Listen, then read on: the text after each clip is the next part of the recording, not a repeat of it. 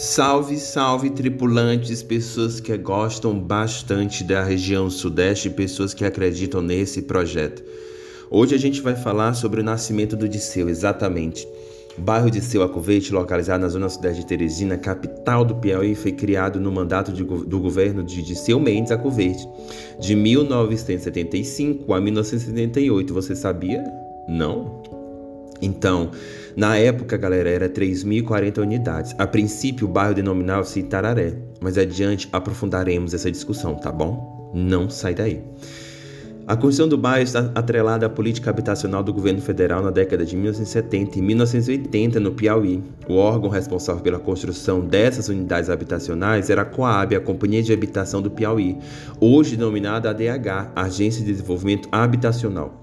A política de construção de moradias populares se refletiu em todo o país nessa época, galera. As moradias eram destinadas às pessoas que ganhavam entre um e dois salários mínimos. A forma de pagamento era uma prestação dividida ao longo de 25 anos. Nossa, que ainda hoje a gente sofrendo com isso, hein? Na época, é, outros conjuntos populares também foram construídos em diferentes zonas, né? É, o projeto de construção de moradias populares foi responsável pela organização de espaços das grandes cidades. Tomemos Teresina como, por exemplo, é, os governos estaduais e municipais intensificaram as ações de melhoramento urbano e foi constante o deslocamento de pessoas que residiam em terrenos irregulares ou não possuíam moradia em conjuntos populares. É, galera, é bem interessante observarmos, por exemplo, também que a contradição do projeto, né? Uma vez que para ter acesso à moradia era necessário comprovar renda e nem todos tinham uma renda para declarar, como por exemplo os moradores moradores da favela da Coab, que ficava localizada na Zona Sul, era uma área onde hoje é situada a Chesf, a Companhia Energética do São Francisco. É, segundo a Antônia Jesuíta Lima, quando os moradores foram avisados que deveriam sair do local, muitos se perguntavam para onde iriam. A solução apontada então pelo governador do Piauí, Lucídio Portela, seria de deslocar esses moradores para os bairros, né, para o Morá ou de seu Aco Verde. Tal fato gerou um impasse, pois essas pessoas não tinham como pagar a nova moradia. De fato, a favela Coab foi construída e os moradores foram para o Pomorá ou para outros pontos da cidade. Tal fato evidencia a preocupação de dotar a cidade de espaços urbanos. Então, o bairro de Silva Corvete foi criado, foi construído em uma área muito distante do centro da cidade. E as vias na época não eram urbanizadas, e além disso, as áreas próximas eram poucos, pouco habitadas. Né? A ligação com o centro. É no sentido Zona Leste é feita por meio da Avenida dos Expedicionários, ligando-se às Avenidas João 23, que por sua vez liga-se à Ponte Juscelino Kubitschek na sentido é, Zona Sul. O bairro liga-se à via Avenida dos Expedicionários, que está ligada à BR-343. No início da fundação do bairro de Celco Verde, era comum a reclamação dos moradores quanto à distância entre o bairro de Celco Verde e o centro de Teresina, pois naquela época Final de, da década de 1970, era no centro que se concentravam os grandes hospitais, escolas, agências bancárias, correios, supermercado lojas de acessórios e vestuários, etc. e mais, etc. Ou seja, os bairros eram muito dependentes do centro da capital. E me lembro que quando era mais novinho, né? O Disseu, é, a gente tinha que pegar o metrô, tinha que pegar dois ônibus para chegar até o shopping. É um corre. É importante ressaltar, galera, que geralmente acontece a confusão, né, de termos entre o bairro de Seu e Tararé. Isso ocorre porque a área foi construída, o bairro de Seu Acoverde era proprietário da família Almendra, cujo nome era Itararé, de origem tupi.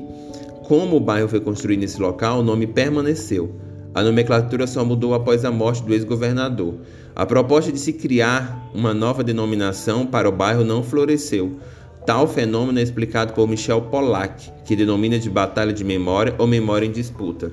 Essa disputa vem da átoma, quando um grupo quer se sobrepor, definir o que quer ser ou deve ser lembrado. Então chegou o grande momento. Galera, quando foi criado em 1978, o bairro recebeu a denominação de Tararé. A mudança do nome está relacionada à morte do ex-governador do Piauí, de Seu Mendes Acoverde. Lembrando que o bairro foi reduto de interesses e brigas políticas daquele período. Porém, não é nosso foco discutir esse fato. Após a morte do senador de Seu Verde, na época, ele exerceu o mandato de senador do Piauí. Os Correios Legionários de Seu Mendes, como intuito de homenageá-lo devido aos trabalhos desempenhados pelo ex-governador naquela região, fizeram baixo assinado propondo a mudança de nome, embora a proposta não fosse, a vontade de todos foi aprovada. E hoje o bairro é conhecido como de Seu 1, Verde 1 e 2.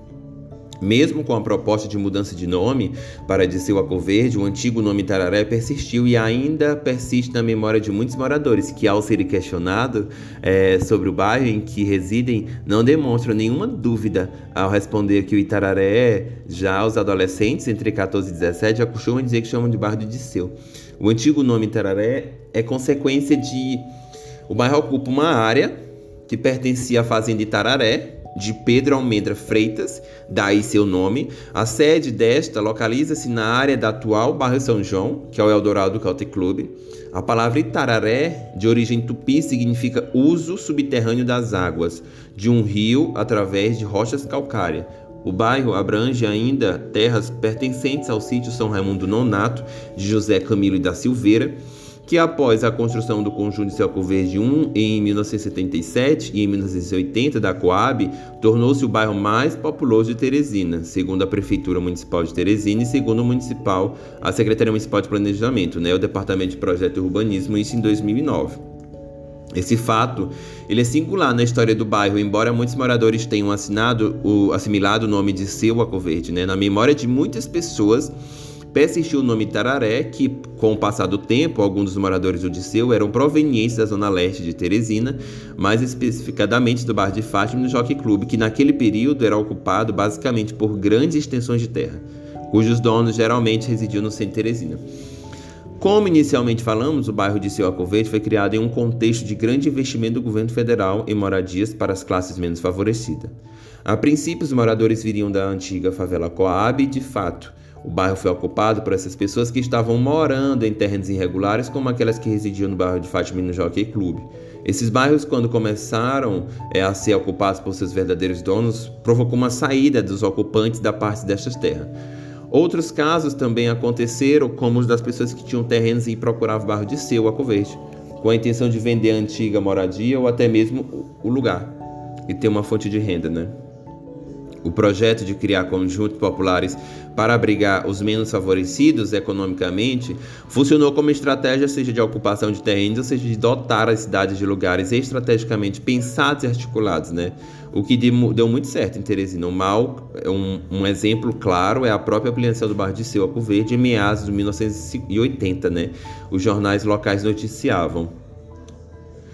Com a finalidade de ajudar as classes mais carentes em termos de habitação popular, a Coab confirmou Uh, ontem, através do seu diretor-presidente José Francisco de Almeida Neto, a entrega de 4.254 casas no bairro de Silva Verde no final do próximo mês. Segundo o presidente da Companhia de Habitação do Piauí, o conjunto Silva Verde 2 objetivo é melhorar sensivelmente as condições de vida de pelo menos 3 mil pessoas que residem na capital, pagando em média é, dois cruzeiros a 3 mil cruzeiros de aluguel. Jornal O Dia, Teresina, 24 de julho de 1980. O ano é mil, número 7 7293. Segundo essa nota, galera jornalística, é possível compreender e concluir que o projeto de ampliação de moradias populares no Piauí estava dando certo. O número é de até maior do que o empreendimento anterior na região do DCU. Este agora contava com 4.254 casas, embora sendo distante do centro da cidade, a área não deixou de ser ocupada por moradias populares. A inauguração de seu 2 contou com a presença do presidente da República, João Figueiredo, que na mesma ocasião inaugurou a ponte que dava acesso ao bairro de Seu, à Zona Sul. Facilitando, né, gente, o deslocamento de pessoas àquela zona, uma cronista registrou um evento. Ela disse o seguinte: Está concluída a ponte que dá acesso ao bairro Itararé pela Zona Sul. A ponte permite maior facilidade para o deslocamento de pessoas e veículos em demanda para a Zona Sul da cidade o que anteriormente era feito com um contorno de 10 km e agora será possível em apenas 3. Jornal O Dia, ano do XXX, número 7293. Uh, Teresina, 14 de julho, 1980, página 8. As informações vinculadas nos jornais não deixam dúvidas sobre os investimentos implementados na Zona Sudeste, como a construção da ponte, que era um desejo de quem residia há mais tempo no bairro, pois essa traria mais movimentação de investimento no local. O bairro de Seu 2, na época da inauguração, dispunha de 60 salas de aula, abastecimento de água e serviços de energia elétrica. A forma de adquirir uma dessas residências seguia a mesma forma como descrita anteriormente. Era necessário o indivíduo comprovar a renda de no mínimo salário mínimo, a prestação seria parcelada em 30 anos.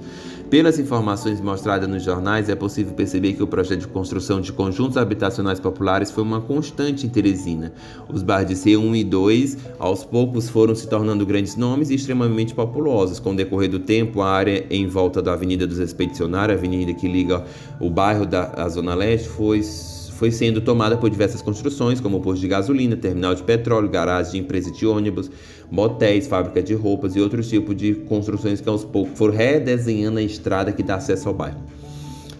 Como já havia dito, era constante as reclamações dos moradores quanto à distância do DC1 ao centro de Teresina. E isso acontecia porque as ruas não eram pavimentadas e não uh, havia serviço de transporte coletivo para os moradores do bairro. Dessa maneira, as vias de acesso eram espaços vazios ou repletos, né, galera, de extinção de vegetação. Hoje, as construções evidentes nas vias dão a falsa impressão de que a distância entre o bairro e o outro diminuíram. É natural que um espaço em processo de transformação e, além disso, distante das zonas urbanas, né, apresente algumas dificuldades na sua fase inicial de implantação. No entanto, se o objetivo é oferecer moradia digna, cabe ao poder público, no caso do Estado, tomar medidas cabíveis né, para que essas metas sejam alcançadas.